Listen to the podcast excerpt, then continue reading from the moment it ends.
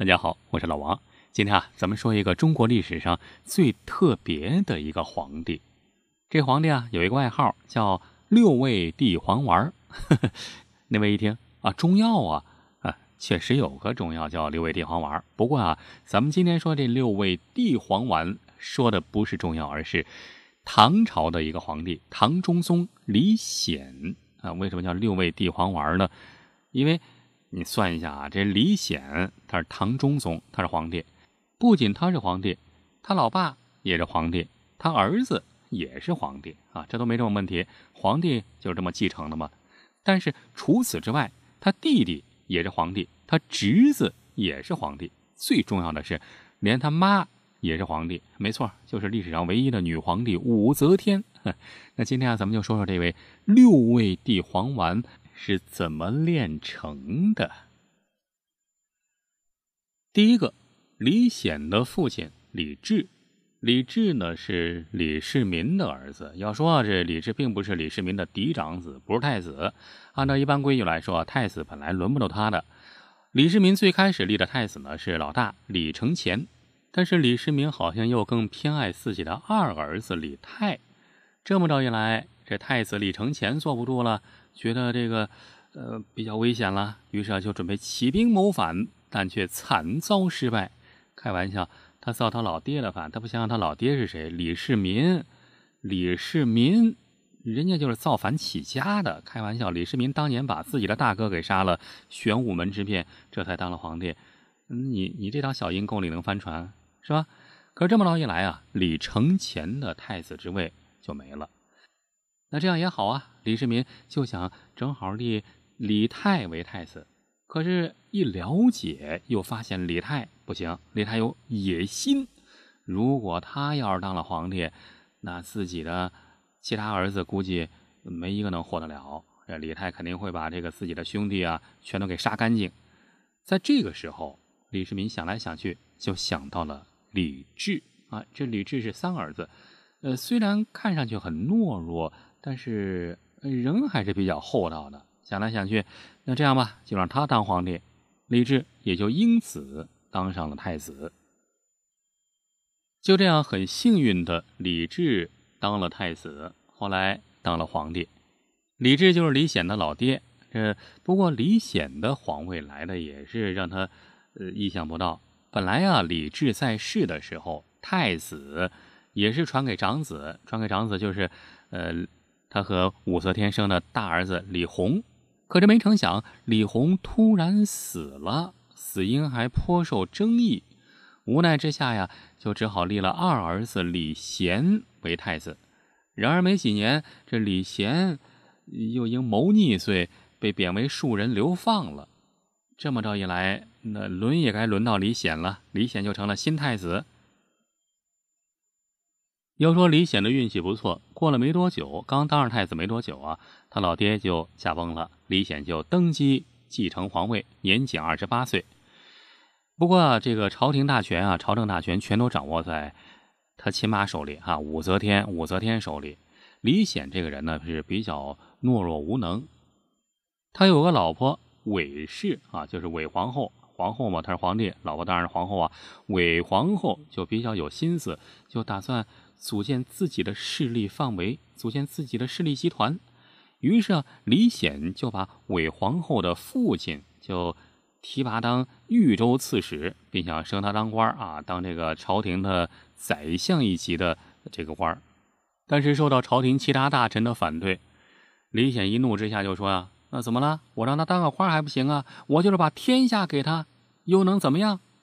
没想到这话传到他亲妈耳朵里了。武则天听了之后是勃然大怒，呃，于是啊就把他给废了。到此为止啊，他才刚刚当了五十五天的皇帝，就把他贬为庐陵王啊，把他给轰走了。随后啊，武则天又立了他的弟弟李显的弟弟李旦为皇帝。不过这个李旦也没当多久，武则天就把李旦也给废了，干脆自立为皇帝。你看到此为止，这四个皇帝已经出来了，是吧？已经是四位帝皇了。李显自己是皇帝，他爹是皇帝，他妈武则天是皇帝，他弟弟也是皇帝，已经是四位帝皇丸已经出来了。别急，下面还有两个，咱们再慢慢说。武则天当了皇帝以后啊，当了十几年皇帝，呃，后来到了晚年的时候，他就一直有一个问题，就一直在那儿纠结。这纠结是立自己的儿子为接班人呢，还是立自己武家的侄子为接班人呢？想来想去，后来还是在和后来啊，还是有一次在和狄仁杰的一番对话之后，下定了主意，终于决定。还是要把自己的儿子立为皇太子。于是，公元六百九十八年，武则天再次把李显立为太子。你看，这李显一开始是太子，后来当皇帝，当了五十多天，给废掉了，当庐陵王。现在又重新啊，让他当太子了。据说啊，李显接到这套圣旨的时候，把他给吓坏了。一开始还以为怎么着，他妈派人来杀他呢。差点吓得干脆自己上吊，哎，幸好还来得及没上吊，他老婆就搀着他去接了圣旨。哦，这才发现是好事啊，又让当太子了，这证明将来有再次继位的可能性，再次登基的可能性。就这样啊，在一些元老大臣的扶植之下，李显再次坐回了皇帝的宝座。要说啊，李显是个重感情、重承诺的人，人是个好人，但是这种性格放在一个皇帝身上，那就成了缺陷了。他再次继位之后啊，就马上兑现了当日啊以前啊对他老婆韦氏的承诺，就马上把韦氏册封为皇后，并且不顾大臣们的反对，破格追封韦皇后的父亲为王。这要说啊，这也不算什么。不管怎么说吧，这十几年来，老婆也算是一直辛辛苦苦的跟在自己身边，同甘苦共患难，也算是做出补偿。这做法呢，也不为过啊。但是接下来的举措，他就明显是昏了头了。李显竟然忘了以前武则天的教训，他居然让皇后韦皇后也参与朝政。这么一来，大家心都凉了。坏了，武则天的历史要重演了。而且啊，这么一来，让韦皇后心里的权力欲也开始肆无忌惮的膨胀了起来。韦皇后和李显生有一个女儿安乐公主，被武则天嫁给了自己的侄子武三思的儿子武重训，而韦皇后和武三思的关系非常暧昧。于是啊，就连同女儿，还有自己的亲家、女婿，结成了一股强大的政治势力，左右把持朝政。对于这个背叛自己的女人呢，李显竟然表现出了难以置信的宽容。他可能一直惦记着当年这十几年来，呃，韦皇后对自己的好，所以啊，当他看到韦皇后和武三思在偷情的时候，不单没有勃然大怒，呃，反而。反而这事儿也就算了。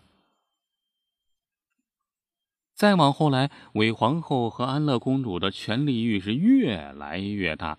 韦皇后就想学武则天，也想当女皇帝。这连安乐公主都想当皇太女啊，这等同于皇太子，将来好继承接班，也当女皇帝。于是这俩人就合谋，干脆啊就一不做二不休，就直接下毒，把李显给毒死了。公元七百一十年，李显死了之后，他的第四个儿子李重茂继位，改年号为唐隆。当时啊，登基的时候只有十六岁。也是在这一年，他的侄子李隆基发动政变，诛杀了韦皇后，废掉了李重茂。啊，李隆基的亲爹是李旦，哎，就是前面说过的，也当过皇帝的，但是后来啊，被亲妈武则天给废掉了那个。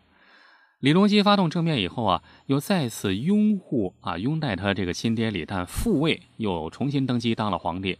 后来当了两年以后啊，这李旦就退位了，就当太上皇，让李隆基登基当了皇帝。这李隆基就从此正式继位，开启了唐朝的开元盛世。到这儿啊，这位人称六位帝皇丸的唐中宗李显的故事就说完了。你看，还真的啊，他父亲是皇帝，他母亲是皇帝，他弟弟是皇帝，他是皇帝，他儿子是皇帝，他侄子也是皇帝，加起来一共是六个皇帝，难怪人称六位帝皇丸。